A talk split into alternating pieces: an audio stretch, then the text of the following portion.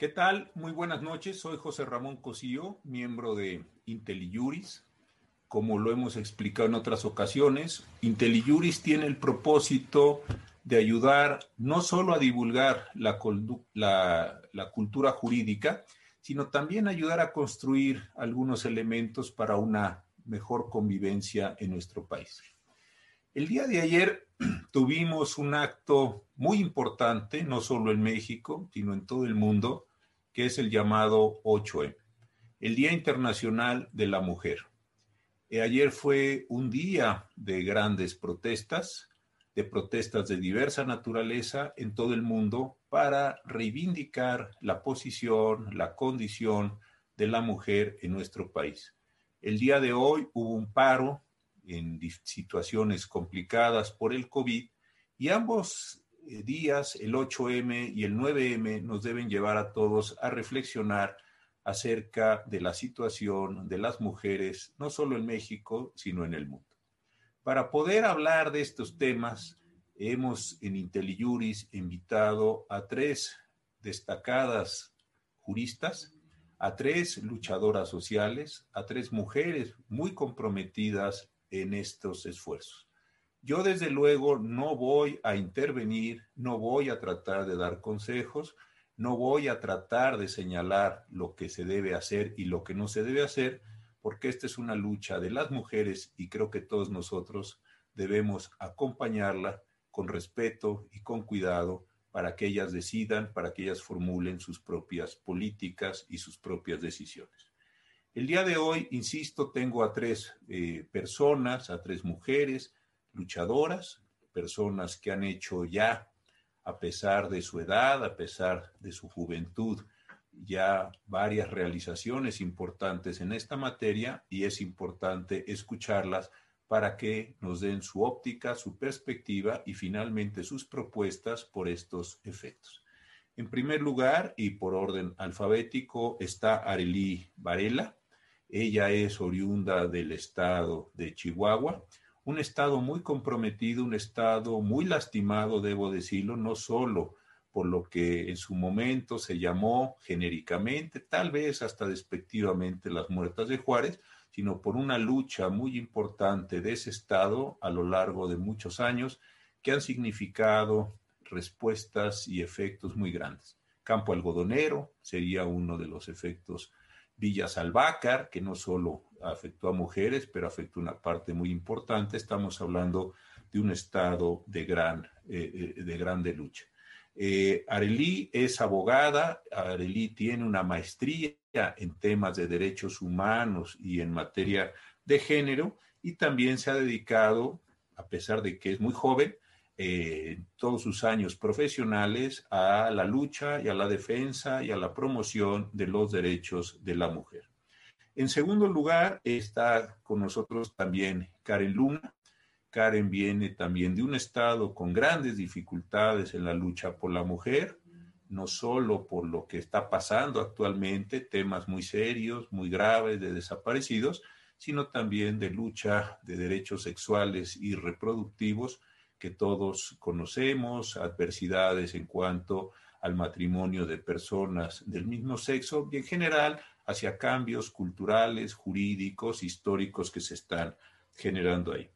Eh, Karen tiene una maestría en la Flaxo, esta muy importante institución latinoamericana, y actualmente está encargada de todos los temas de investigación en una institución tan querida y tan prestigiada como es GIRE. Y también está con nosotros Paulina Madero. Paulina Madero es oriunda de Tampico. Eh, esto es importante que el día de hoy estén representadas tres entidades federativas con grandes problemas en materia de derechos humanos. Paulina es eh, egresada a la Universidad Iberoamericana, después hizo una maestría eh, de Derecho Internacional de los Derechos Humanos en temas específicos de género y es cofundadora de Transforma, una organización que está empeñada en lograr transformaciones en el ámbito laboral de las mujeres, situaciones relacionadas con acoso sexual, con acoso laboral, estas prácticas tan denigrantes, tan complejas que se están dando. Así es que con ellas tres, yo simplemente soy el moderador de este programa, el conductor de este programa, porque la voz se las vamos a dar a ellas.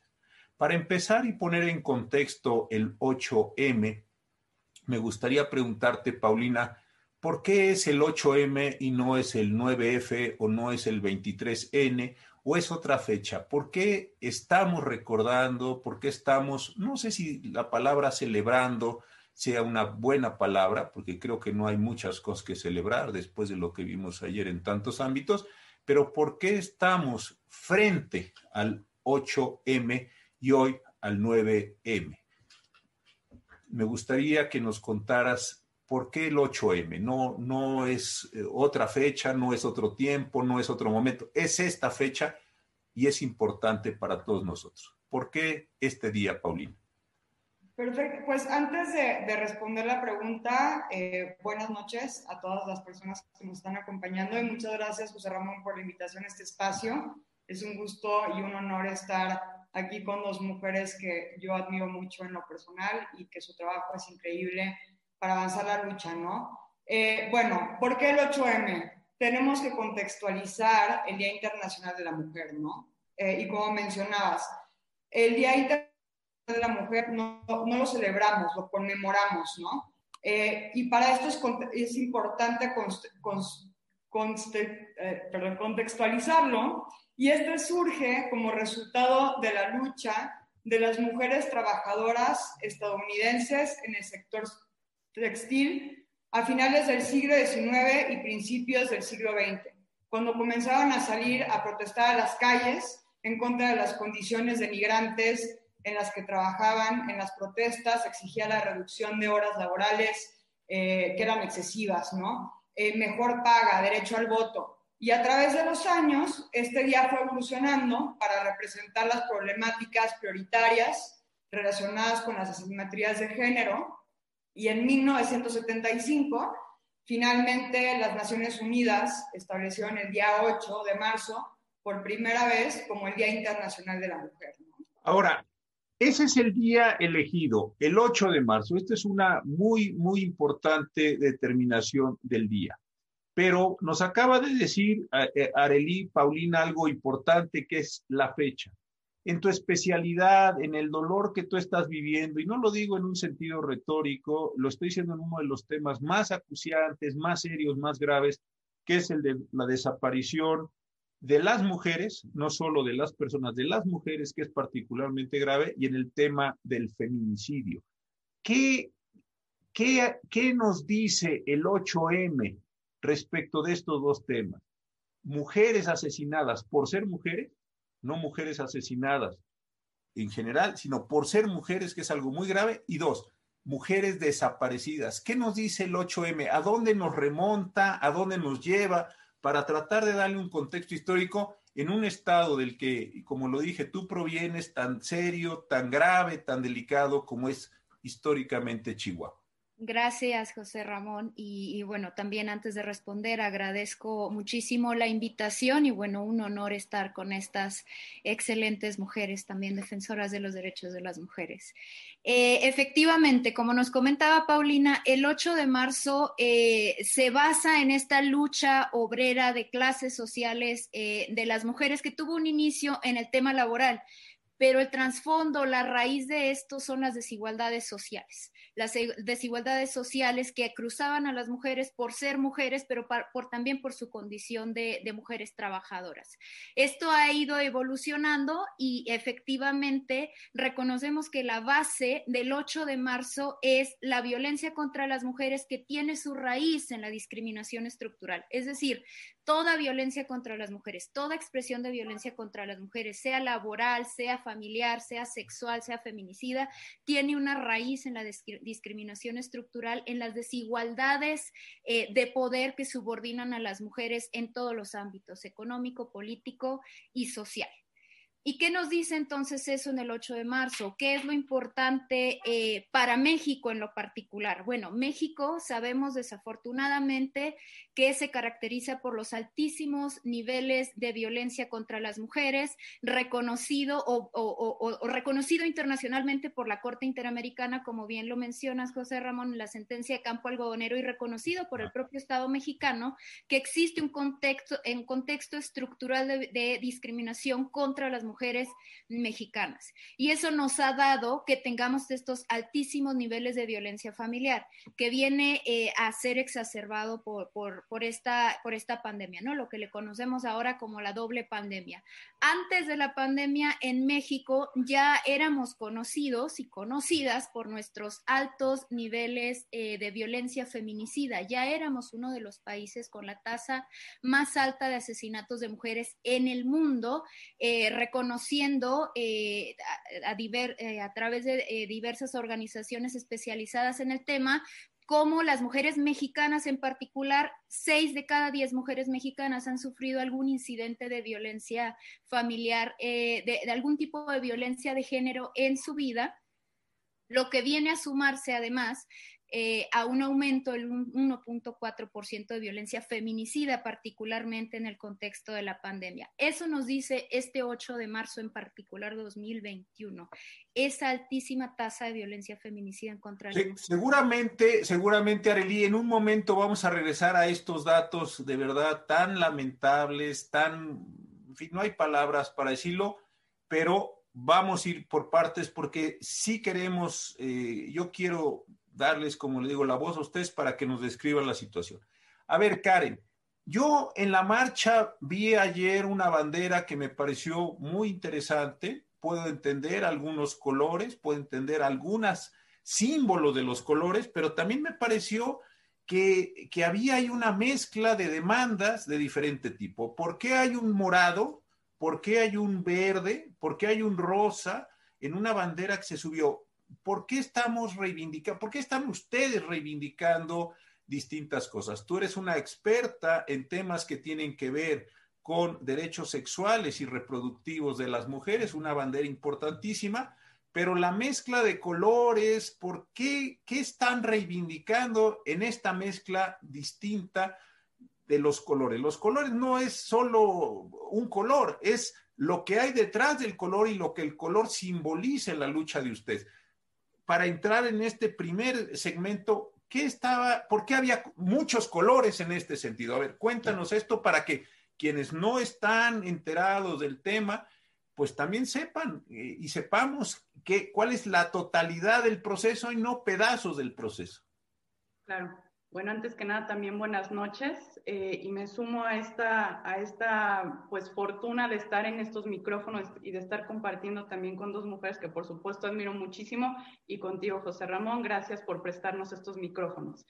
Em, bueno, un poco tratando también de hilar tu pregunta con lo dicho por Areli, un poco empezar por lo que representa el 8M en México, ¿no? Bueno, dado este doloroso contexto de violencia en contra de las mujeres que lejos de atemperarse, pues ha arreciado, es un día, el 8M, en el que se magnifica la denuncia de problemas como la violencia sexual, los feminicidios, las desaparecidas, el abuso policial, en el campo específicamente de los derechos reproductivos se demanda el acceso al aborto y situaciones que también están ganando cada vez más atención, como el de la violencia obstétrica.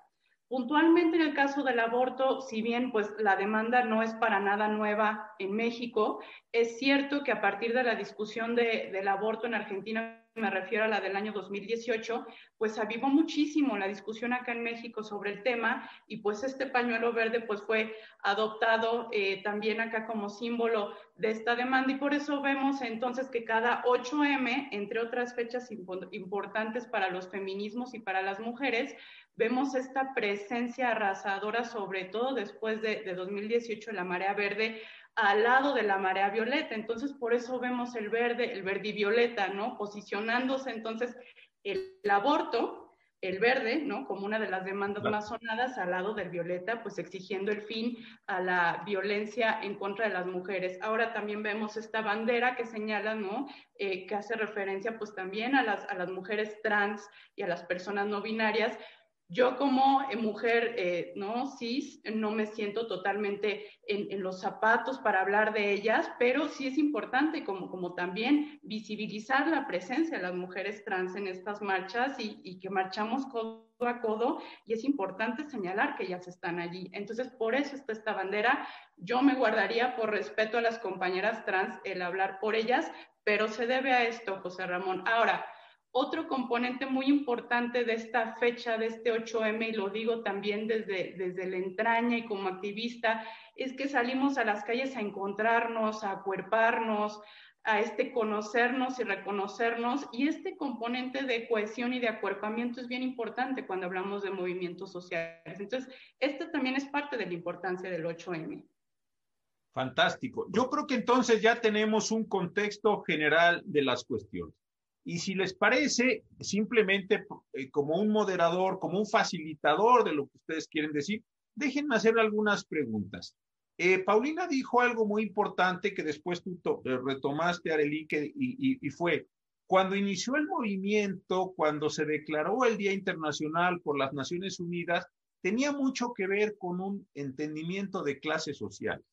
Mujeres que estaban en una posición alta por razón económica, de estudios, de nacimiento, lo que fuera, y mujeres que estaban en una situación muy disminuida por sus razones laborales, por sus orígenes eh, étnicos, inclusive raciales, desafortunadamente.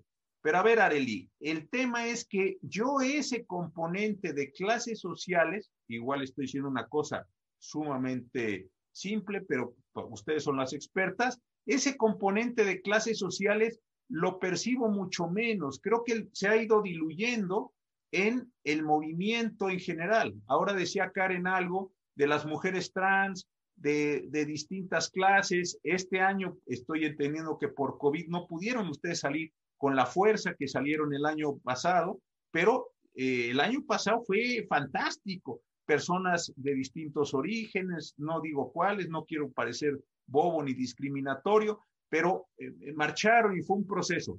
¿Tú crees que ese origen de clases sociales originario está permanentemente en el movimiento? ¿Se está diluyendo? ¿Cómo, lo, lo representarías hoy? No cuando Naciones Unidas declaró el Día Internacional.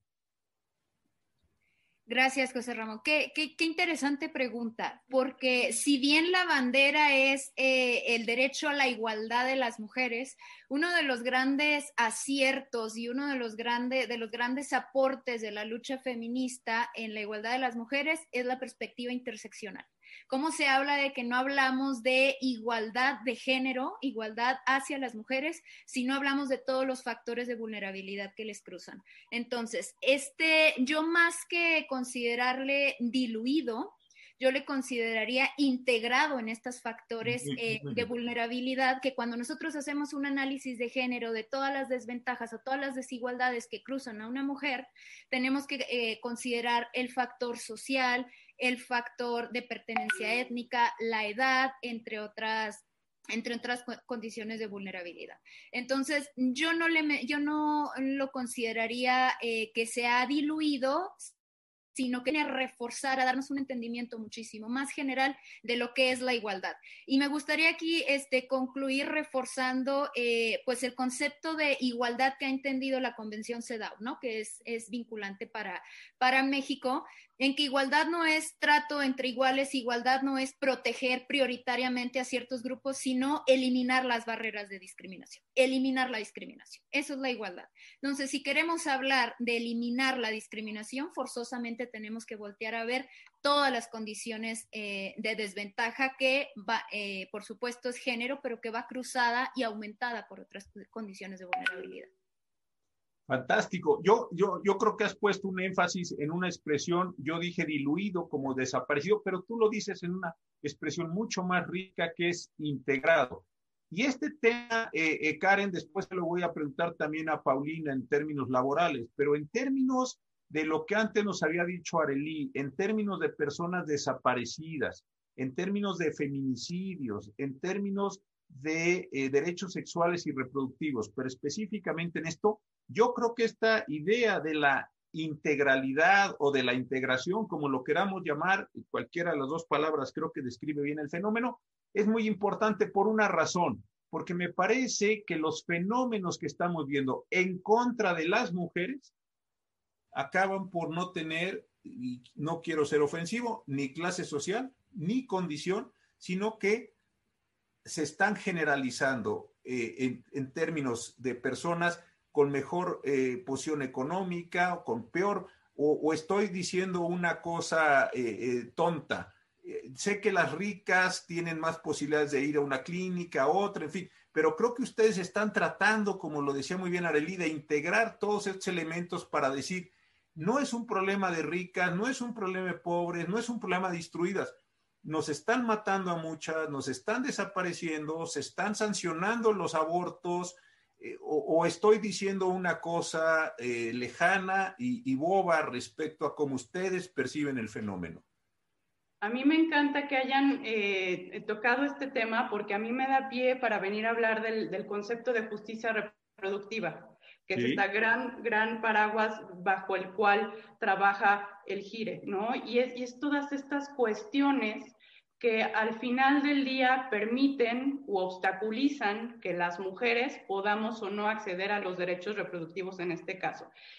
Un poco retomando esta idea de igualdad, ¿no? Tenemos esta igualdad formal, ¿no? Que puede estar muy bonita en la ley, pero pues hay un montón de situaciones abajo que al final del día van a hacer que yo pueda o no pueda acceder a un aborto o que esté en una situación de mayor vulnerabilidad para sufrir violencia obstétrica, por ejemplo. Entonces, por eso es importante hablar de cómo se hacen todas estas intersecciones entre eh, clase, eh, no, género, etcétera, etcétera, todas esas opresiones, y entonces hablamos de justicia reproductiva para iluminar esas cuestiones que no nos dejan a nosotras acceder a nuestros derechos, aunque estén allí en la ley en un momento dado. Ahora, eh, sí me parece bien importante, un poco retomando este tema, hacer notar que desde la experiencia del GIRE de investigación, eh, lo que hemos visto es, por ejemplo, en el caso de aborto, en sentencias a las que hemos podido eh, tener acceso vía solicitudes de acceso a la información, digo, ahora ya son públicas, pero antes no,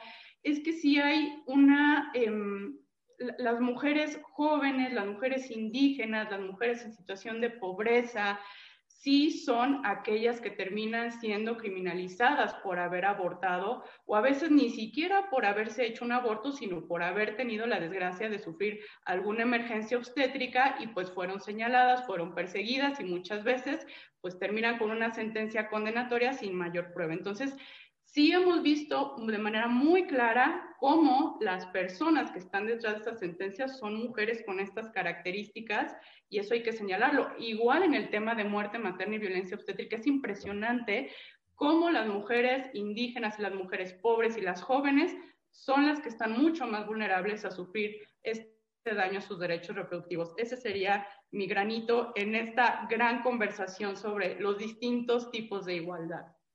Totalmente de acuerdo. Y aquí una persona, una compañera, Carmen, nos dice algo de esto. Voy a ir tratando también de, insertar las preguntas. Esto a título de comentario, Patricia nos dice que cuando se celebró esto en Nueva York se, quemó una fábrica donde las mujeres cosían camisas, que las camisas eran moradas, esa es, una versión de, del acontecimiento y que el humo que salía era morado. Eh, eh, yo no tengo ni el conocimiento, ni mucho menos por qué dudar de Patricia, pero nos recuerda esa edad. Pero a ver, este, eh, Paulina, Carmen nos está diciendo, otra compañera, un, un, hecho muy cierto. Dice, no, no es un problema solo de clases sociales, permea en estos temas. Tú has estado trabajando en los últimos años en temas que tienen que ver con la condición de las mujeres dentro de los centros de trabajo. Y esta discriminación, estos efectos que tienen sobre las mujeres, ¿los consideras eh, eh, que se, se, dan más en ciertos niveles socioeconómicos, en cierto tipo de empresas, de negociaciones, de establecimientos, o con independencia de los niveles socioeconómicos, las posibilidades que cada uno de nosotros tuvimos de estudiar, de acceder, se siguen presentando las violencias de género contra las mujeres o, hay ahí diferencias? Esto lo, lo comenta Carmen, me parece una pregunta muy interesante para también explorar este otro ángulo de los temas. Pues muchas gracias, Carmen, por esa pregunta. Eh, bueno, para responder justamente lo que comentaban las compañeras, ¿no? A partir de una base, eh, de un enfoque interseccional. Entender que la clase, la raza eh, y otras categorías atraviesan el género, ¿no? Entonces, cuando nos ponemos a ver esto, es, es diferente la experiencia de una mujer que trabaja en un corporativo, que ese corporativo está en la economía formal, ¿no? Y entonces tienen protocolos y tienen canales de denuncia que a veces eh, no los tienen, ¿no? Pero por lo menos existe como ese, eh, esa obligación, digo, también en, economía informal, pero la persona empleadora, digamos, tiene una estructura, ¿no? Eh, y cuando hablamos de, de personas, mujeres que están trabajando en la economía informal, ¿no? que probablemente estén prestando un servicio y no hay un contrato de por medio, pues por supuesto eh, que aquí no tenemos canales de denuncia, no tenemos medidas de prevención, ¿no?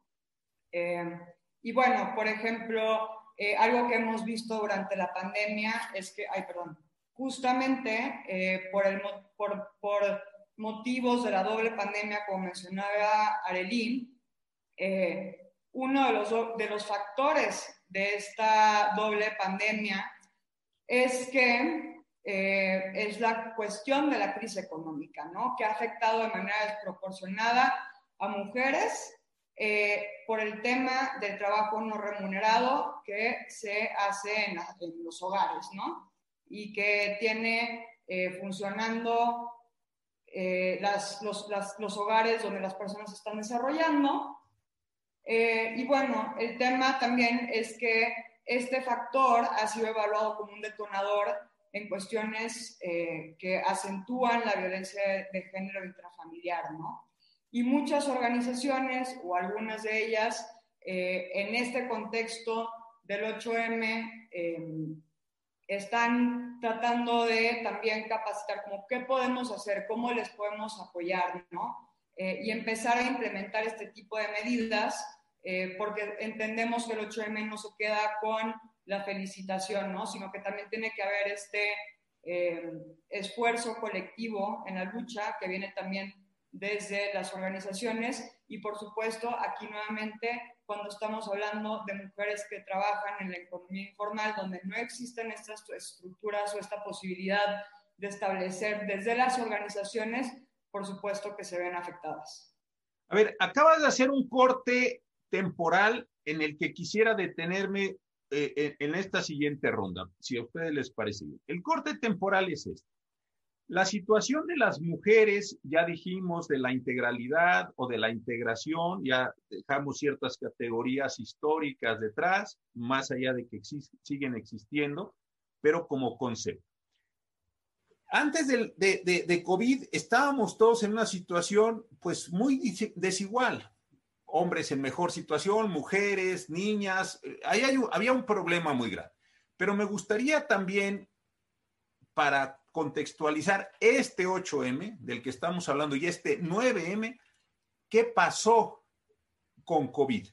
Entonces, eh, yo sé cómo estaba la situación de las desapariciones. Me ha tocado trabajar con diversos colectivos en tu estado, en Coahuila, en Veracruz, en fin, todo esto lo conozco, pero sí creo que es muy importante que sepamos cómo se potenció, cómo se agravó la situación, porque me parece que mucho de lo que estuvo escrito en el muro desde el domingo en la noche hasta ayer, ahí estaba reflejado con flores, con nombres, con símbolos, eh, es decir, ahí hay un fenómeno que no podemos obviar había mujeres desaparecidas antes de COVID, había madres buscando familiares antes de COVID y tengo la impresión, pero tú eres la experta en este tema, que con COVID esto se ha multiplicado de una forma gravísima y que muchas de las ausencias, de las incapacidades del Estado con COVID se han no digo que, que, eh, potenciado, simplemente se han mostrado, pero en fin, tú eres la experta, yo simplemente te lanzo la pregunta. ¿Qué ha pasado con feminicidios, desapariciones y en general con violencia en COVID? Gracias. Eh, qué, interesante pregunta, porque en términos generales, hablando en general sobre violencia contra las mujeres, tenemos que poner el foco en que la pandemia viene a exacerbar una violencia preexistente. Es decir, no vino a generar la violencia. La violencia ya estaba ahí, la vino a visibilizar y la vino a potenciar. ¿Por qué? Nuevamente nos remitimos a las raíces de la violencia. Las raíces de la violencia están en la desigualdad social la desigualdad social, económica y política cultural. La pandemia, la crisis de la pandemia lo que viene es a exacerbar la vulnerabilidad, a exacerbar la marginalización y por lo tanto las expresiones de la violencia. Y eso ya se reflejó eh, en estadísticas. Varios organismos internacionales especializados ya salieron a hacer el llamado de que haya una eh, provisión permanente de servicios de atención a la violencia contra las mujeres porque esta ha aumentado exponencialmente. En el caso de México, este no ha sido la excepción, donde eh, se ha observado en, año COVID, es decir, todo 2020 y, lo que va al 2021, un aumento aproximado de 40, 42% eh, de violencia contra las mujeres, únicamente basándonos eh, en, en, la utilización de este eh, de las llamadas de auxilio del 911. Pero luego también tenemos un aumento, como comentaba al inicio, de 1.4% del feminicidio eh, eh, también en, en, este año 2020, inicios del 2021. Y como bien lo Perdón que te interrumpa. Cuando hablas de un 42%, la violencia antes de COVID era una y hoy es diferente. Los actos, no el número, eso ya lo dijiste perfecto el tipo de violencia, hoy dices, antes no se, así, no se ejercía esta violencia, hoy sí se está ejerciendo, o es la misma y solo aumentó el número, o estás viendo diferencias. No, la dinámica de la violencia es similar, pero favorecida por las políticas de confinamiento, ¿no? Las políticas de confinamiento, vaya, eh, relega a las mujeres, eh, a muchas mujeres eh, a, a, estar muchas veces encerradas con su agresor y eso las lleva o eso ha llevado a que se detone el servicio de llamadas de auxilio, ¿no? Es decir, aumentó. Pero esto nos sirvió también para visibilizar, porque esta violencia ya existía, pero en tiempos normales, como bien dicen, en tiempos normales invisibilizamos la violencia a pesar de que ahí existe. No estoy diciendo que agradezco la pandemia, por supuesto que no, pero nos sirvió para decir, a ver, esto que estamos viendo que ha aumentado ya existía, ya existía, únicamente aumentó.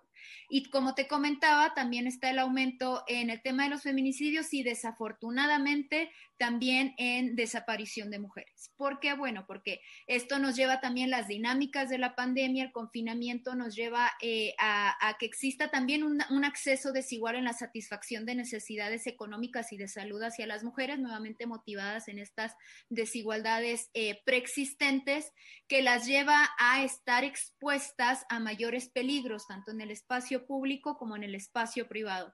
Y eso, insisto, ya se reflejó también en estadísticas. Tan solo en lo que va del 2021 ya se han reportado alrededor de 140 mujeres desaparecidas, y esto es importante mencionarlo. Eh, de todo el universo de personas desaparecidas en México, una cuarta parte son mujeres. Y de ese universo de mujeres desaparecidas, más del 50% son niñas entre 12 y 19 años, lo que nos indica, nuevamente hablando de esta interseccionalidad de, las desigual, de, la, de la discriminación, ¿no? Las mujeres en general eh, estamos expuestas a un contexto de discriminación, pero las niñas sobre todo en el tema de desaparición, están en una doble situación eh, de vulnerabilidad. Insisto, esto ya existía antes de la pandemia y únicamente vino a ser exacerbado por esta. Y muchas gracias, Areli. A ver, Karen, y, esa misma pregunta respecto a la situación que tiene que ver con la, interrupción del embarazo y otras eh, eh, prácticas de ejercicio de la libertad sexual y reproductiva de cada cual ustedes han visto en Gire que ha aumentado, insisto, eh, no solo el tema de los números, que eso dice mucho, pero no dice todo. El tema, hay más embarazos, hay más embarazos adolescentes, hay más aborto. ¿Qué, ¿Qué, están viendo ustedes con COVID que Paulina nos llevó a este tema muy, muy puntual? Perfecto. Pues un poco empezar por el contexto para el auditorio respecto al marco legal del aborto en México, ¿no? Para, para poner las bases. Em, el marco legal del aborto en México es en general muy restrictivo, ¿no? Se regula en cada código penal y hay entidades tan restringidas como Querétaro o Guanajuato en donde solo se permite en caso de violación, ¿no? Y también pues no se castiga si eh, pues es eh, eh, un accidente o demás, ¿no? Fuera de eso, pues cada código estipula eh, bajo qué supuestos eh, puede una mujer acceder al aborto sin que sea considerado delito, sin que se castigue, etcétera, ¿no? Entonces, ya teníamos estas dificultades en el acceso al aborto, ¿no? Pero ahora con la COVID-19, pues sí hemos visto que han aumentado estas brechas geográficas, económicas y de información para acceder a abortos legales o seguros.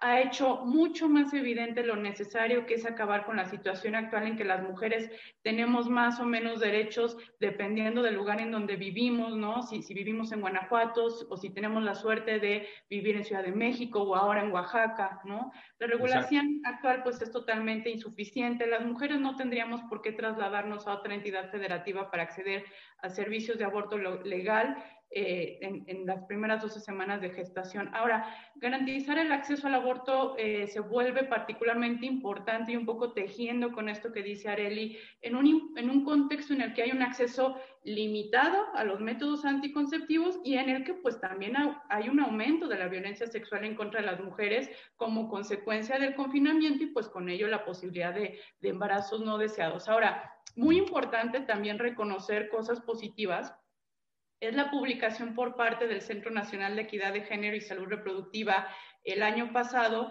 de un lineamiento para la prevención y mitigación del COVID durante el embarazo, parto y puerperio, en donde afortunadamente se incluye al, al, aborto seguro como un servicio esencial que se debe de garantizar en los marcos previstos por la ley, por supuesto, y en julio del año pasado también se actualizó y se incluyó, esto es muy importante, la atención del aborto cuando está en riesgo la salud de la mujer embarazada como un servicio esencial del todo el país. Respecto a los números, aquí estamos muy mal y les voy a decir por qué. Eh, Gire, para la elaboración de sus investigaciones, uno de sus insumos fundamentales es la solicitud de acceso eh, a la información, ¿no? A diversas eh, autoridades y demás. ¿Por qué? Porque pues hay muy pocas estadística, hay muy pocos datos públicos y como spoiler estamos a punto de sacar un, informe sobre ese problema. Lo digo como spoiler. Pero bueno, ahora en, el contexto del COVID, para la elaboración de nuestras investigaciones, nos hemos topado con que las mandamos y han pasado seis meses y no hay respuesta. Las autoridades aducen esta cuestión del COVID como una, una, una justificación para no dar información, que pues también es parte de, de los derechos sexuales y reproductivos, ¿no? El acceso a la información. Entonces, no tenemos exactamente estos números porque las, las autoridades no los están dando. Entonces, eh, vamos, tenemos dichos de otras organizaciones que trabajan de manera muy cercana acompañando el aborto y demás, pero hay que decir este problema, ¿no? De, la falta de acceso a datos. Esto puede parecer a, a, lo mejor un poco aburrido para, para, alguna parte del público, pero déjenme les comento que esto es fundamental si queremos avanzar hacia mejoras en las leyes, en política pública, saber en dónde modificar, a dónde asignar presupuestos si no lo tenemos. Eh, completamente. Después voy a regresar a COVID con, otro tema que me gustaría mucho explorar con ustedes. Pero a ver, Paulina, tú nos trajiste este tema de COVID y yo eh, tengo una amiga muy querida del Colmex que es Edith Pacheco y Edith siempre habla y lleva, tiene una red muy interesante de medición de esto que se llama deberes, deberes entre comillas, desde luego, de cuidado y cómo esos deberes de cuidado, laborales sobre todo, familiares, etcétera, están altamente asignados a, las mujeres. Eh, hay ahora un anuncio, el otro día lo escuché en Radio Ibero, de que las mujeres trabajan 13 horas más que los hombres en, en el hogar vamos a dar por bueno el dato, no, no tengo ningún elemento para decir ni que sea ni bueno ni dar. Pero tú que estás dedicada al analizar las condiciones generales de la mujer en los hogares, en los centros de trabajo, ¿cómo has percibido, qué datos tienes sobre la recarga que se les está generando a las mujeres por COVID o en COVID con motivo de las, situaciones laborales y las situaciones del hogar? Muchas gracias. Esa es una, una buenísima pregunta porque me va a llevar a un tema que me gustaría abordar, que es el tema de la reforma de la Ley Federal del Trabajo en materia de teletrabajo. Sí. Eh, bueno, y algo que vemos en la pandemia y que seguramente eh, todas lo hemos vivido es que estamos en nuestras casas trabajando en nuestro trabajo dentro de empresas, instituciones, pero también estamos trabajando en el trabajo doméstico, ¿no? Y bueno, sobre ese trabajo doméstico me gustaría compartirles un dato. Eh, ese trabajo representó en 2020 el 22.8% de la actividad económica en México, ¿no? Y, y afecta, eh, como mencionas, desproporcionalmente a las mujeres cuando se combina el trabajo de mercado y el trabajo no remunerado. Existe una doble jornada laboral y esto se traduce en desigualdades de género importantes y una sobrecarga de trabajo eh, de las mujeres, ¿no? Eh, bueno, y esto es importantísimo porque algo que hemos visto durante la pandemia eh, fue que el, el, esquema y la modalidad del home office no lo estábamos viendo regulado, ¿no? y entonces tenemos la reforma a la Ley Federal del Trabajo en materia de teletrabajo que entró en vigor en enero en este año y que seguro muchas de las personas que están en, en este espacio eh, nos impacta y la conocemos. Y bueno, solo para recapitular de qué se trata em, esta reforma, eh, lo que busca es regular la figura del teletrabajo, ¿no? que es cómo deben establecerse las condiciones de trabajo y las obligaciones especiales de las personas empleadoras y las personas trabajadoras bajo esta modalidad, entre otras cuestiones. ¿no? Y algo en lo que podríamos estar de acuerdo es que es positivo tener esta, esta reforma, ¿no? Eh, porque incluye el derecho a la desconexión de las personas trabajadoras al terminar la jornada laboral. Y este punto es fundamental en el confinamiento porque muchas veces este límite no existía, ¿no? Se tenía esta percepción de estás trabajando desde casa, entonces eh, se puede hacer una llamada cuando sea, no hay una línea entre eh, ya dónde es el, el hogar y dónde es el trabajo. Y bueno, Ahora, me gustaría ahondar un poquito más en, su disposición, que establece que la persona empleadora, eh, y lo voy a leer eh, literal, debe de observar una perspectiva de género que permita conciliar la vida personal y la disponibilidad de las personas trabajadoras bajo la modalidad de teletrabajo en la jornada laboral. Ahora, la disposición tiene una pretensión de utilizar una perspectiva de género con el solo hecho de nombrarla, ¿no? Pero en términos sustantivos, su simple mención no es suficiente. Incluso si analizamos más a fondo, podemos eh, observar algunas problemáticas, ¿no?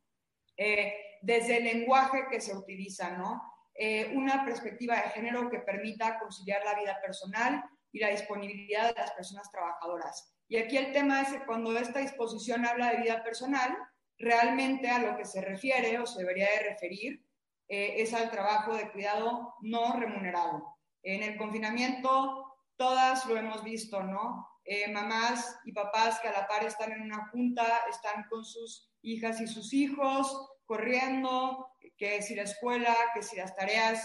Y el trabajo doméstico es necesario para que los hogares, como mencionaba, eh, sean funcionales. Y es que esto no es vida personal, ¿no? Eh, son labores no remuneradas, es un trabajo invisibilizado en nuestro país que tiene un valor económico en el sistema en el que vivimos.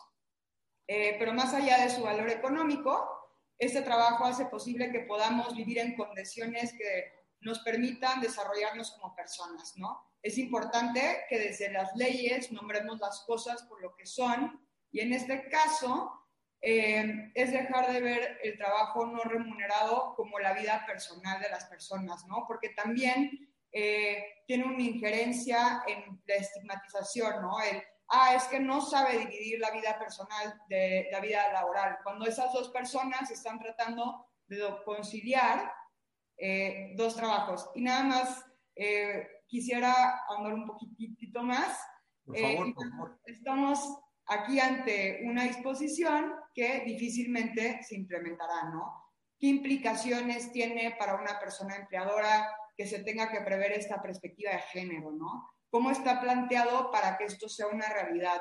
Y en verdad es que no tiene implicaciones para que esto sea una realidad porque no señala ninguna obligación específica, ¿no? Como por ejemplo establecer como una obligación eh, especial, perdón, eh, que esto es verificable, que en los convenios que se celebren eh, se establezcan acuerdos sobre flexibilidad, ¿no? Establecer horarios específicos para reuniones o también trabajar por resultados y no por el número de horas que se trabajó. Y claro que ese tipo de medidas tienen que ir acompañadas, y aquí esto es, es, es, donde también tenemos que enfocarnos, ¿no? En campañas de sensibilización y de educación, eh, porque también eh, una de las cuestiones más importantes es que empecemos eh, a cambiar estos modelos, ¿no? Dejar de partir de la base y de asumir que el trabajo de cuidado es un trabajo exclusivo de las mujeres y entender que es el bienestar humano y es una cuestión de corresponsabilidad entre todas las personas. Gracias, Paulina. A ver, me gustaría mantenerme en, este siguiente segmento todavía en COVID, pero darle un giro. Ya no el de la forma en la que las mujeres están siendo maltratadas, que lo han ustedes dicho, pero una parte que tiene que ver mucho con las actividades. Y empiezo con Arelí. Hasta donde yo entiendo, una parte muy importante del trabajo de búsqueda de personas desaparecidas lo realizan las familias. Y de ese porcentaje enorme de las familias lo realizan las mujeres. Esposa, madre, hermana, hija, etc. Entonces, ahí me parece que hay, eh, a ver qué opinas, Arely, una como construcción también del género el hombre en ese, en ese va, gana dinero, etcétera, la mujer sale, busca al hijo, al esposo, eh, al desaparecido de su, a la persona desaparecida de su familia, regresa, pero se están rompiendo muchos de los roles tradicionales, no digo que estén bien y mal, simplemente los roles, porque la mamá ya no está atendiendo una parte del hogar, no está atendiendo a una parte de los hijos. Es decir, empieza a haber otras dinámicas. No estoy diciendo ni que sean buenas ni que sean malas. Simplemente estoy diciendo que se están transformando en ese segmento desafortunadamente cada vez más grande de la población mexicana. Y creo que en COVID, de antes ya era complejo, ¿eh? pero creo que en COVID esto se nos está complejizando muchísimo más. Tú lo estás percibiendo así. ¿Qué está pasando con las madres que además de ya todo lo que traían encima, las esposas, las hijas, etcétera, además de todo, tienen que salir a buscar a sus personas desaparecidas en contexto COVID. A mí esto ya me parece que es como, eh, como se decía antes, el culmen, ya la totalidad. No sé cómo tú lo estés percibiendo en esta área tan importante de tu experiencia y de tu conocimiento, Arely.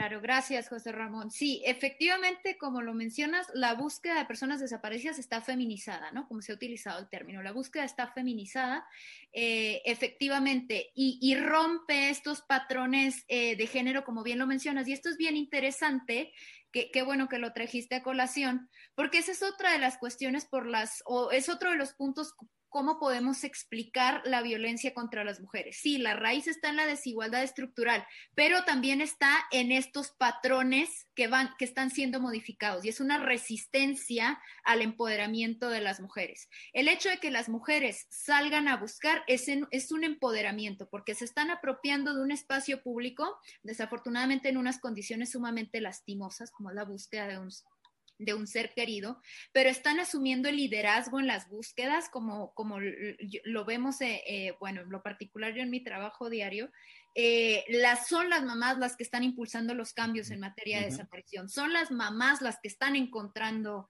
a las personas, son las mamás las que están haciendo planes de búsqueda de investigación, ¿no? Mayor, mayoritariamente mujeres.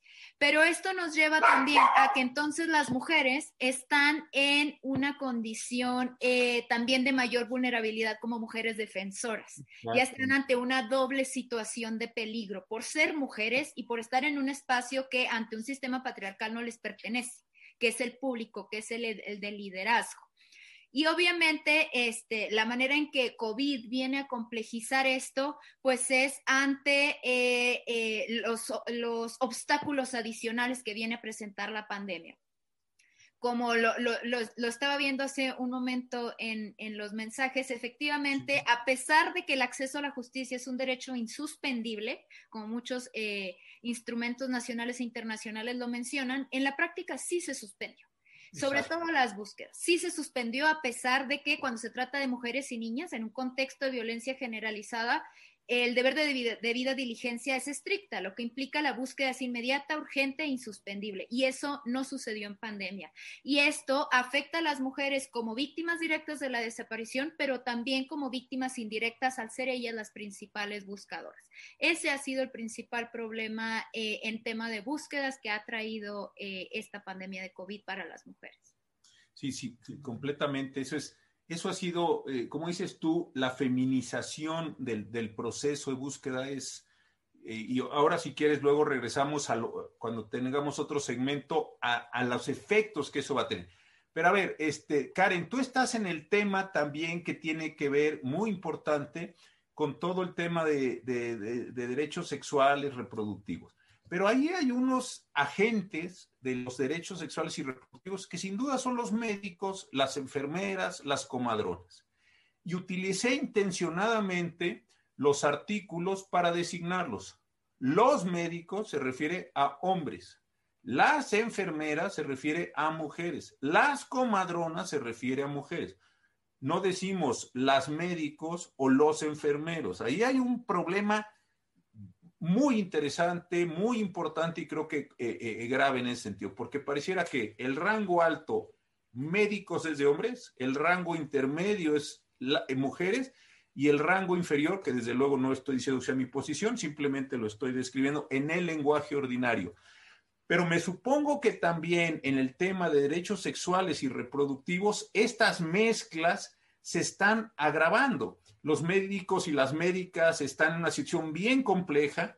Eh, eh, el personal de salud, así lo voy a poner en genérico, el personal de salud está en una situación sumamente compleja. Yo en otros procesos he tenido la oportunidad de entrevistar a, a las personas que están metidas en la Enfermería Nacional de primera y todo. Pero ahí también me parece que hay un rango, no sé si tú lo tienes más o menos aclarado, en COVID de que estamos separando, discriminando, estamos haciendo cosas como sociedad, no digo que esté bien, respecto al personal de salud y otra vez estamos feminizando ciertas acciones y otras no. Pero en fin, en particular en el tema tuyo de derechos sexuales y reproductivos, interrupción eh, del embarazo, ¿qué, ¿qué, estás viendo? ¿Se van a agravar esos problemas o cómo, cómo es tu perspectiva sobre esto? Es una gran pregunta y voy a permitirme pescar específicamente esto que dice sobre la delicada situación en la que está el personal del Sistema Nacional de Salud. Esto me va a permitir hablarles del, de, del, del problema de violencia obstétrica, que para el, quien no conozca dentro del auditorio de qué estamos hablando, pues la violencia obstétrica es todo este conjunto de actos o de omisiones de parte del personal de salud eh, ejercidos a las mujeres durante el embarazo, parto, posparto, que pues finalmente tienen este efecto de negar o de, obstaculizar pues ciertas decisiones que las mujeres podemos tomar en ese momento, ¿no? Desde negarnos la atención de salud en esos momentos de manera injustificada, la humillación, el grito, la burla, la infantilización, hasta cuestiones mucho más graves dentro de la salud que pues pueden desembocar en este último eslabón que es la muerte materna, ¿no? Pero para entender este tema de violencia obstétrica es que estoy pescando esto que dices de la situación del personal de salud y es que muchas veces se entiende que este problema tan grave de violencia obstétrica se debe nada más a una cuestión individual del personal médico, que bien puede ser una médica, ¿no? Mujer, un médico varón, una enfermera, un enfermero, ¿no? Eh, pero no se mira toda esta situación estructural que aqueja al Sistema Nacional de Salud y que también es gran parte de los engranajes que ocasionan que al día de hoy pues no haya suficientes camas con toda esta demanda, que las mujeres en, este, en estos momentos, en, en esos procesos tan importantes, seamos tratadas más como parte en una, en una máquina de ensamblaje, ¿no? En esta como lógica de, de, productivización, ¿no? Para sacarnos rápido y por eso haya cesáreas por doquier, pero no se está mirando que también hay mucho personal de salud que está haciendo lo que puede con salarios insuficientes, tienes personal trabajando 33 horas, no hay persona que por, por, por mayor eh, eh, pues buena fe que tenga pueda eh, atender de manera eh, pues de calidad a personas cuando lleva eh, tantas horas sin siquiera poder ir al baño. Entonces es necesario mirar esta parte estructural y ver que en este caso pues el personal de salud también es parte de ese engranaje y al final pues también son parte de las víctimas, ¿no? Entonces ahora en COVID pues evidentemente en estos lineamientos de los que se contaba, también hay algunas disposiciones que permiten que ciertos hospitales en donde se atienden partos, esos no sean convertidos para tratar COVID, y eso es importante, pero al final pues tenemos ya todo este problema que venía de antes con la eh, gran demanda de servicios y la poca infraestructura y cada vez menos presupuesto, y ahora con COVID pues esto se viene a, a agravar, pero es cierto que el personal de salud pues también es parte de, este engranaje y también la está sufriendo. No, completamente. Yo, eh, después vamos a, a ver, tenemos seis minutos para acabar hora. Les hago una propuesta. Podría yo darle la palabra a Paulina, Paulina contesta, seguramente muy bien, como lo ha hecho hasta ahora, y entonces yo digo, bueno, pues ha terminado el tiempo, muchas gracias. ¿Estarían dispuestas a que nos fuéramos hasta las ocho y media? Levanten la mano para que sea bien democrática la decisión. Yo también. Entonces, a ver, Paulina, en esta tercera ronda, lo que estamos diciendo en este momento es muy, muy importante. Estamos diciendo cómo se afecta el personal. Tú has trabajado en varios temas en materia laboral, pero uno de ellos me parece que muy poco, muy poco analizado es el de servicio eh, trabajadoras del hogar, lo que en otros países le llaman eh, trabajadoras domésticas. En México le decimos, ya sabemos, trabajadoras del hogar, que es el nombre correcto para quienes están en esa, en esa actividad.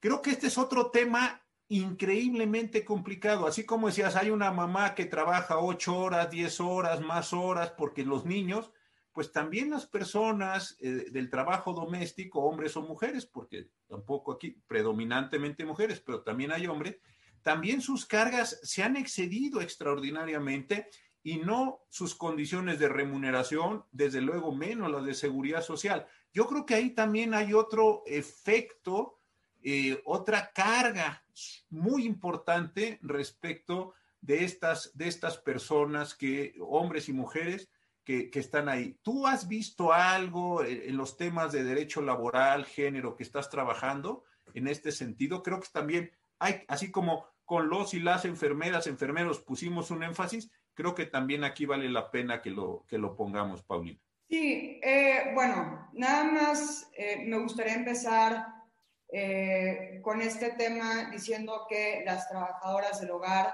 son las mujeres, justamente lo que mencionábamos, ¿no? Que cuidan de nuestro hogar, que trabajan para que sean funcionales, ¿no? Y bueno, y que hay un impacto también desproporcional por motivos de la pandemia, ¿no?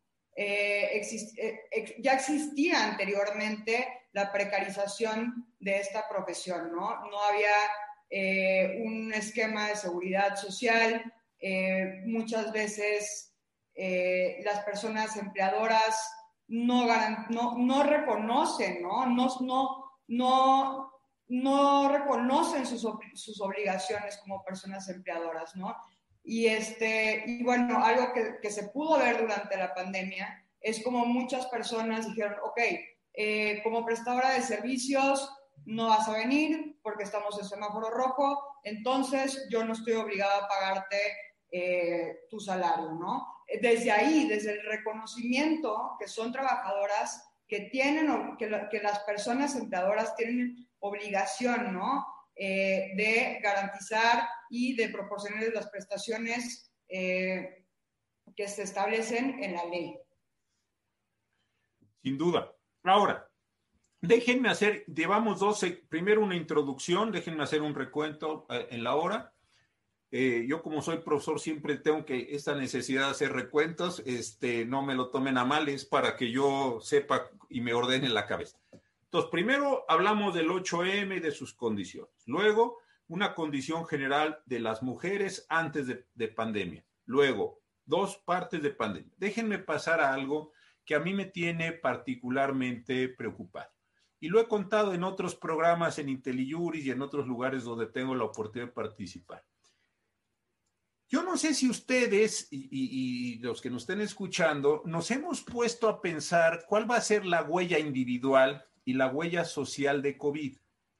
Es decir, yo pienso, pero eso es todo, es una hipótesis, que no vamos a ser los mismos hombres, mujeres, en lo individual, ni, ni colectivos, ni grupos después de COVID, porque la huella va a ser larga, vamos a estar prácticamente dos años encerrados, eh, va a haber pérdida de capacidades sociales, va a haber muchos efectos. Pero creo que en el tema de género pueden pasar, y en el tema de mujeres en particular, pueden pasar cosas que yo no las conozco, no las puedo prever, sería yo muy irresponsable si quisiera aquí lucirme y decir cosas. Pero ¿cómo va a asumir las mujeres de diversas edades en esta eh, interacción, en esta internalidad que eh, hablaba Arelí?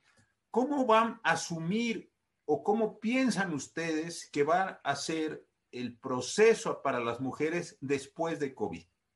¿Piensan que va a ser igual? vamos a regresar al, al 8M del año pasado, va a ser más cercano a este, va a haber un enojo mayor, va a haber demandas mayores, va a haber un empoderamiento, una, eh, una reflexividad, como dicen los sociólogos, respecto de sí mismas y su condición, o, o, no, o va a ser esto una situación aparentemente igual a la que estamos, a la que estamos. Este me parece que es un tema central porque nos puede ayudar a iluminar, no, no, no en el sentido tonto de, ah, yo creo que esto va a pasar, sino prever agendas o construir agendas para alcanzar también esos, esos puntos.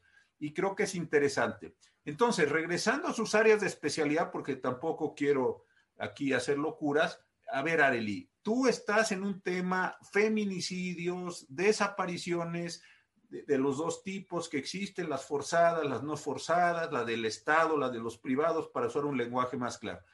¿Tú qué piensas? Imagínate un momento, un número importante de personas estamos vacunadas, la vida razonablemente se reintegra, va a haber muchas personas fallecidas, va a haber muchas lesiones, va a haber, va a haber cosas muy diferentes. Pero tú qué piensas que en tu materia, primero, ¿qué crees que puede haber? No todavía qué te gustaría que viera, sino qué crees que puede haber como resultado de la pandemia. Gracias, José Ramón. Qué, interesante pregunta, porque me, permite abordar un tema bien importante como toda crisis, y, esto nos permite retomar experiencias pasadas de crisis pasadas, incluso de contextos similares como eh, contextos de conflicto armado, ¿no? Por ejemplo, que hay un antes, hay un durante y hay un después. Exacto. Desafortunadamente, esta pandemia, por supuesto, va a traer eh, consecuencias graves, eh, eh, mayor precarización, mayor pobreza, mayor violencia, mayor inseguridad. Eso, eso significa entonces que la post-pandemia implica una ventana de oportunidad para transformar patrones socioculturales o bien exacerbar aún más las desigualdades preexistentes eh, que ya están siendo, eh, que ya se han visto aumentadas durante la pandemia y que por supuesto van a aumentar si no se toman medidas especializadas en el tema. Y en eso, eh, en eso dividiría como mi, mi respuesta en dos, en dos partes. ¿Qué pudiera pasar si no se abordan los efectos diferenciados de la pandemia respecto de las mujeres? También no quiero pecar, como bien lo mencionas, José Ramón, de decir exactamente esto va a pasar, ¿no? Eso es imposible saberlo. Lo que sí sabemos es que va a haber mayor eh, pobreza, mayor violencia y mayor inseguridad. Entonces, eso significa que si ya tenemos un grupo en desventaja, como lo son las mujeres, asumiendo y considerando todos estos factores que las cruzan, digo mujeres en general, considerando mujeres indígenas, mujeres con discapacidad, niñas, mujeres adultas. Si ya estaban expuestas en un contexto de normalidad a una violencia y discriminación estructural, ante una situación de mayor violencia, mayor inseguridad, están expuestas a mayor discriminación y mayor violencia. Entonces, si no se toman en cuenta estas afectaciones diferenciadas de la pandemia respecto de este grupo, vamos de, encontrarnos en un 8 de marzo con altas tasas de violencia eh, feminicida, desaparición y violencia general contra las mujeres, vamos a pasar a un 8 de marzo con muchísima, eh, con una tasa muchísimo mayor de violencia. Pero como te comentaba, eh, es también una ventana de oportunidad, porque si sí se consideran, si sí se prevé esta alzada de violencia diferenciada contra las mujeres a través de la recolección de, información desagregada por sexo, por edad, por territorio, por todos estos factores de vulnerabilidad, se pueden adoptar políticas públicas pertinentes que sean efectivas post pandemia, considerando estas, estas eh, desventajas preexistentes y que aprovechen también el contexto de transformación, ¿no? Esta pandemia, como dije al inicio, ya nos permitió eh, visibilizar una situación que ya existía, ya está visible, ¿no? Es lo que Campo Algodonero nos ayudó muchísimo, por ejemplo, en su momento, nos ayudó a visibilizar un problema masivo de desaparición y feminicidio en, en, en, en Juárez, específicamente, en el estado de Chihuahua. Este es un contexto nacional ahora, ya nos permitió visibilizar que las mujeres están sujetas a violencia en sus propios hogares, en, la vía pública, en, todos los, eh, en todas las esferas sociales. Ya está visible, ya podemos entonces actuar en consecuencia previendo esta alzada de violencia eh, que, que, veremos en, en post pandemia. Y nos permite también entonces adoptar medidas que nos permitan modificar patrones socioculturales discriminatorios, que es la base de la violencia. Y esto es importante porque tomar medidas para atender la violencia son solamente medidas paliativas si no atacas la raíz de la violencia, que es la discriminación. Y esa es la ventana de oportunidad que nos podría, perdón, ofrecer eh, la crisis de la pandemia en este momento. No, completamente de acuerdo. Y en este mismo sentido, Karen, a ver, yo, yo he estado tratando, desde luego, no, no profesionalmente, en sentido, tratando de leer qué ha pasado en otros momentos históricos con la pandemia. Eh, Daniel Defoe, el autor de, de Robinson Crusoe, tiene un libro donde es una novela que hizo una experiencia de lo que aconteció en una, en una gran pandemia que hubo en Inglaterra en 1675. Y me he hecho una pregunta que tiene mucho que ver con tus temas. ¿La sociedad va a regresar más religiosa, menos religiosa?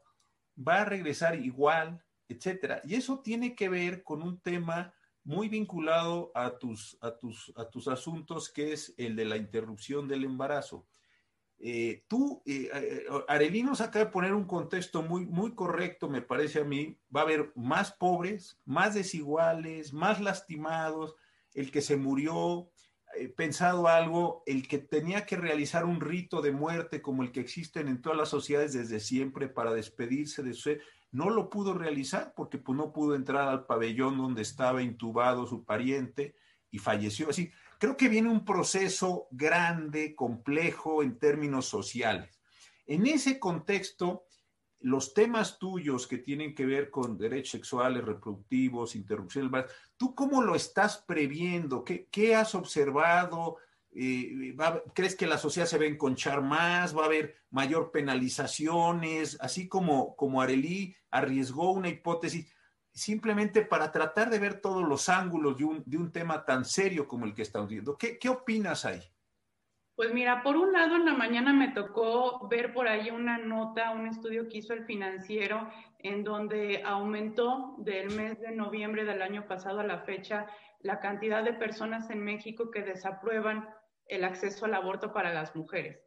Eh, es, un, es un estudio que se hizo, necesitaríamos ver exactamente cómo se hizo y de qué trata, ¿no? Pero bueno, ese es un cachito interesante de información. Ahora, del otro lado, que es del de que estoy yo, desde las organizaciones, desde los activismos, yo lo que he visto desde el año pasado es que esta demanda por el aborto, la verdad es que no ha cesado. Yo la he visto exactamente igual. A mí me impresiona cómo las mujeres, sobre todo las jóvenes, ¿eh? Eh, es arrolladoramente esta presencia de, chicas muy jóvenes, se han trasladado a la virtualidad para seguir empujando esta demanda por un aborto legal y seguro. Una de esas muestras, y que me parece súper interesante comentarla, es cómo el año pasado el tema está llegando tanto a los congresos de, los estados.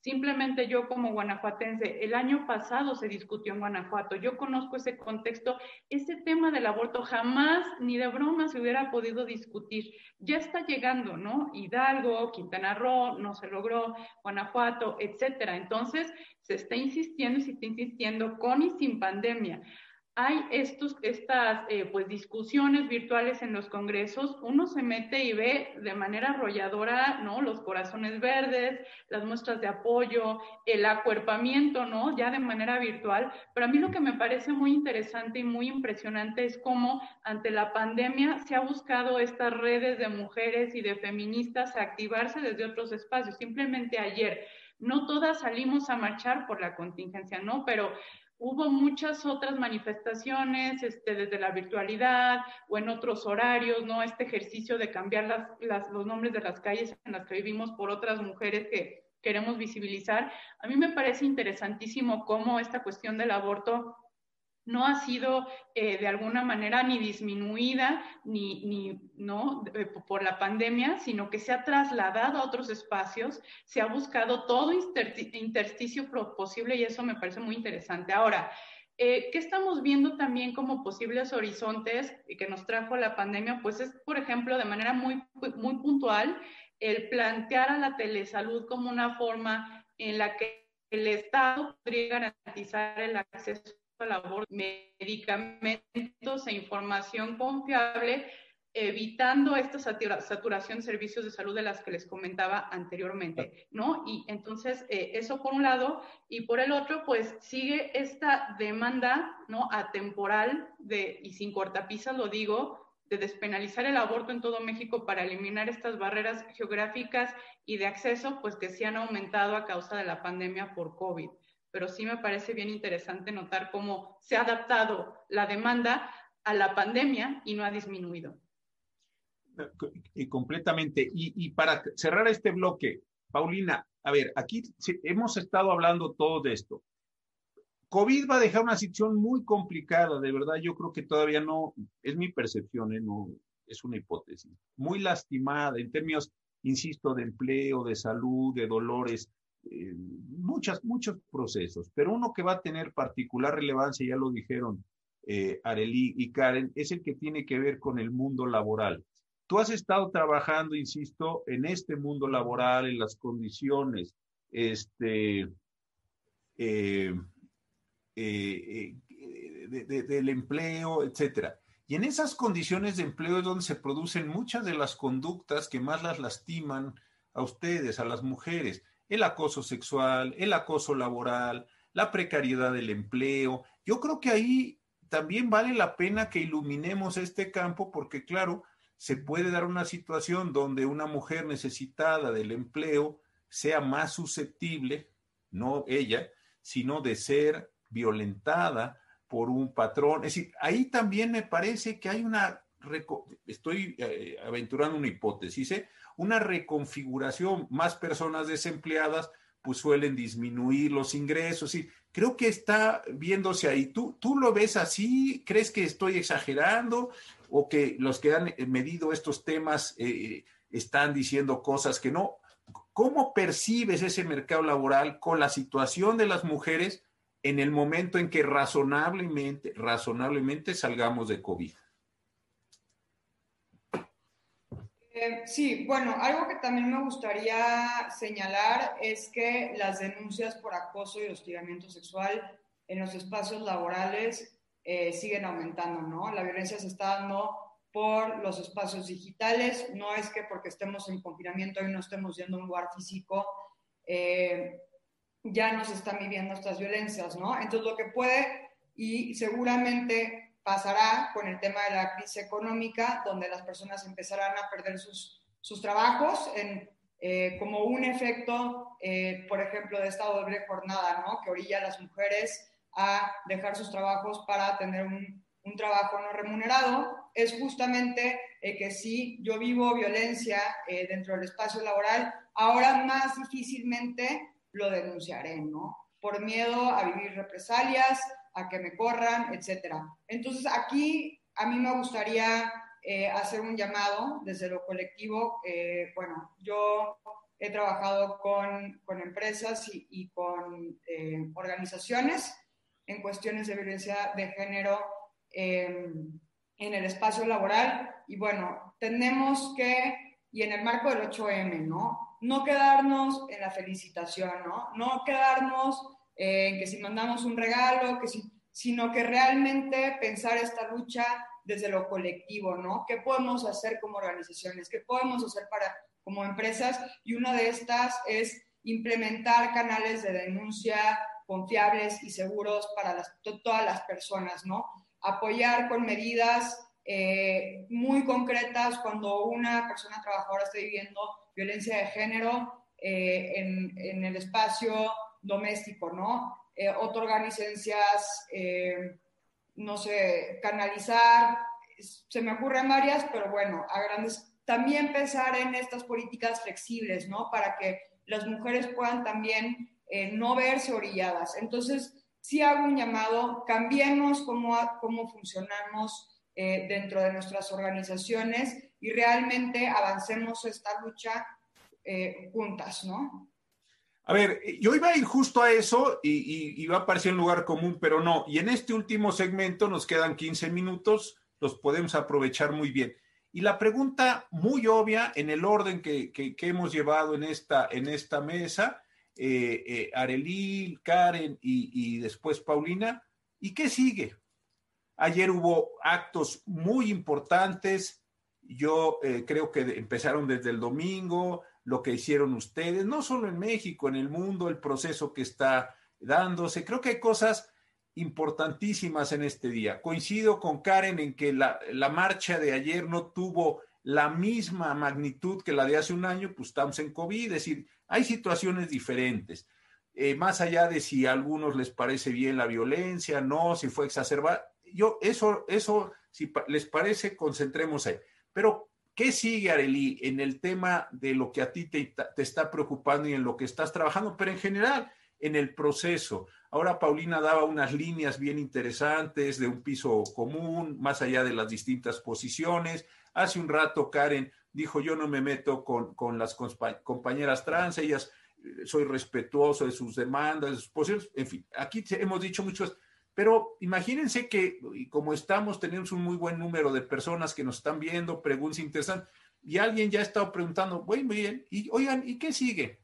¿Qué sigue, compañeras? Y entonces, a ver, vamos a ir tratando de cerrar el programa este, porque así de media hora en media hora, pues acabamos este, en la madrugada y seguimos bien interesados y todo, porque está muy bueno el programa. Pero si lo vamos cerrando, ¿qué sigue, qué sigue Areli? Este, ¿Qué te gustaría ver como programa, no como sueño, el año que entra, el 8M del 22? Y dirías, la verdad es que esto nos llevó a un buen proceso, hicimos cosas bien interesantes. Por favor. Gracias. Eh, creo que eh, voy a responder este un poco relacionado con mi anterior respuesta. ¿Qué me gustaría ver el 8 de marzo? Me gustaría que el primer escenario que comenté no se materialice, que es el aumento de la violencia, que es lo previsible considerando los efectos socioeconómicos eh, post pandemia. ¿Qué me gustaría entonces o qué es lo que sigue? Es necesario, como aparte como es una obligación estatal y ha sido un llamado internacional constante, es necesario priorizar la atención contra la violencia considerando el aumento, considerando el, contexto ya previo a violencia generalizada contra las mujeres y que va a aumentar en pospandemia. Es necesario priorizar los servicios de atención de la violencia contra las mujeres en lo urgente, es decir, en aquella violencia que ya se materializó, pero también a través de la adopción de políticas de prevención. Y para una política de prevención, eficiente es necesario la recolección de información de datos duros desagregados por sexo, por edad, por vulnerabilidad, que permita eh, eh, diseñar políticas eh, adaptables o adaptadas a la realidad. Por ejemplo, y solo por dar un ejemplo muy general, cuando hablamos de desaparición de mujeres, como forzosamente el factor género es un tema bien importante para hacer una búsqueda o una investigación eficaz, hay que considerar los riesgos asociados al género. Es decir, que si ya tengo yo la noticia de la desaparición de una mujer o una niña, yo tengo que intentar por todos los medios posibles tratar de evitar que se materialice un riesgo subsecuente, como lo es el feminicidio, la trata de personas, la violencia sexual, entre muchos otros. Eso implica entonces que a través de un ejercicio de recolección de datos, sensibles al género, yo recolecto información eh, en cuanto a la prevalencia de desaparición de niñas por región, por edad, por situación socioeconómica. Por ejemplo, sabemos que en el Estado de México, que es el estado que mayor desaparición de mujeres y niñas eh, presenta en el país, la mayoría de las desapariciones se da en regiones muy específicas que, eh, vaya, desafortunadamente desafortunadamente concuerdan con eh, regiones marginalizadas del Estado de México. Entonces, si tomamos ese tipo de datos, los desagregamos por vulnerabilidad, los desagregamos eh, para saber si existe una movilización de niñas, ¿no? Que, que, haya, que se haya modificado por la pandemia, que sabemos que las rutas de movilización de trata, por ejemplo, se han modificado por pandemia, entre otras cuestiones, si los estamos monitoreando, me permite entonces adoptar una política de prevención real, adaptable, eficaz, que permita que el próximo 8 de marzo no digamos la violencia, la trata de personas, el feminicidio aumentó. Idealmente, no es lo ideal, pero quisiera decir se mantuvo, lo ideal sería, se eliminó, ya no existe, pero bueno, no seamos utópicas, ¿no? Mínimo, lo que me, lo que me gustaría personalmente, lo que esperaría el próximo 8 de marzo es no aumentó, no aumentó por la, por la pandemia. Gracias, gracias, Arely. Karen. Bueno, eh, primero me gustaría hacer un comentario que va a ser transversal, no nada más a los temas en los que yo me desenvuelvo, sino en general. Eh, creo que las mujeres y las, y las chicas, eh, las jóvenes en las calles, en los espacios virtuales y en los espacios privados, nos estamos encargando de poner los temas sobre la mesa, ¿no? Lo hacemos eh, a pesar del COVID, con el COVID, sin el COVID, etcétera. Sin embargo, sí me parece fundamental insertar este comentario de que es importante que de parte del Estado no se trate de acallar, de descalificar, de simplificar al extremo el por qué nos estamos manifestando. Lo digo porque, bueno, desafortunadamente vienen estos mensajes desde Palacio Nacional y esto tiene un efecto y es muy desafortunado. Esto hay que decirlo. Eh, o tratar de desentenderse de la obligación de garantizar nuestros derechos, por ejemplo, diciendo que el aborto va a ser un tema que se va a someter a consulta. Eso por un lado. Ahora, siendo realista conforme eh, respecto al tema del aborto, eh, bueno, a mí me encantaría decir que la despenalización, pero sé que eso es una lucha de largo aliento, ¿no? Viéndome pesimista, o realista, pues garantizar lo que ya tenemos, ¿no? Y aquí quiero citar algunas eh, cosas que es muy importante que el público conozca, que es estas reformas en 2016 a la norma oficial mexicana 046, en virtud de la cual toda víctima de violación sexual puede acudir a los sistemas de salud a, pedir un, un aborto sin necesidad de haber acudido a denunciar la violación y sin permiso de padre, madre o tutor. Esto es fundamental porque esto es a lo largo y ancho del país, ¿no? Tenemos esta situación de diferente acceso al aborto de acuerdo a la entidad en la que vivamos, pero esto es en todo México y es bien importante utilizar este espacio para que todo el mundo lo tenga muy claro. Ahora, hay otra sentencia paradigmática, ¿no? Resuelta por la primera sala de la Suprema Corte en 2019 sobre una mujer, Margarita, un caso acompañado por Gire, en donde, bueno, a ella le negaron el, aborto cuando su salud eh, corría riesgo y al final, pues la Corte de manera eh, muy atinada eh, calificó pues que esto había sido una violación a los derechos humanos y dijo que bajo una interpretación sistemática de la Ley General de Salud y sus reglamentos, pues el aborto queda comprendido allí y entonces, aunque no esté comprendida la causal salud en el Código Penal, en este caso federal, pero en cualquier otro, el acceso al aborto en caso de riesgo a la salud, pues tiene que darse. Y no nada más la salud en, su sentido físico, sino mental y emocional. Esto, esto abre un boquete enorme. Lo digo también para quien le interese el tema, porque esto al final del día son herramientas para nosotras para ir avanzando sobre esta interpretación. Aparte de otras dos sentencias en materia de acceso al aborto en caso de violación sexual, dos chicas, dos menores de edad que, a las que les negaron el, aborto y habían sido víctimas y también se calificó como una violación a derechos humanos, ¿no? Entonces, ya no debe de caber duda de cómo está en estos supuestos que ya tenemos sí o sí. Entonces, viéndome realista, lo que yo quiero es que se pueda garantizar el aborto en lo que ya hemos logrado que se cristalice en la normativa, en lo que ya hemos logrado que la Suprema Corte dé este como, como entendimiento de lo que implica el derecho a la salud. Eso quisiera yo el 8M del próximo año. Paulina, tú vas a cerrar el programa porque tú nos has ido eh, llevando temas y cosas. ¿Qué te gustaría ver el año que entra y cómo piensas que podemos llegar bien al año que entra? Eh, creo que es esencial seguir abriendo estos espacios, ¿no? Los espacios de discusión, seguir analizando, ¿no? Cómo está la situación, eh, qué podemos, cómo la podemos abordar desde lo colectivo, ¿no? No desde eh, esto de ellas y nosotros, no, sino que juntas todas podamos seguir avanzando, ¿no? desde una colectividad como sociedad, desde distintas instituciones y bueno, y también eh, empezar a ver desde nuestra cotidianidad qué podemos hacer, ¿no? En nuestros lugares de trabajo, eh, empezar a cuestionarnos cómo funcionan eh, ciertas cuestiones, cómo afectan a distintas personas, ¿no? y bueno, es importante ver más allá del 8M y no quedarnos en una conmemoración de un solo día, sino tener estas reflexiones para que de manera permanente nos sigamos cuestionando sobre todo aquello que representa un obstáculo para seguir avanzando eh, en construir un mundo para todas y para todos.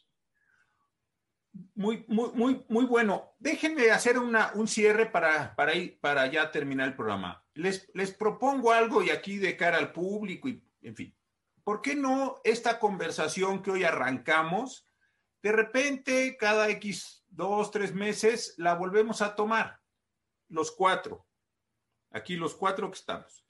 Este, y de repente en tres meses eh, nos volvemos a reunir así un martes, un, miércoles. Oigan, ¿y qué ha pasado? ¿Dónde vamos? Para no llegar como si hoy fuera el 8 de, 21, el 8 de marzo de 20 y después el 8 de marzo de 22.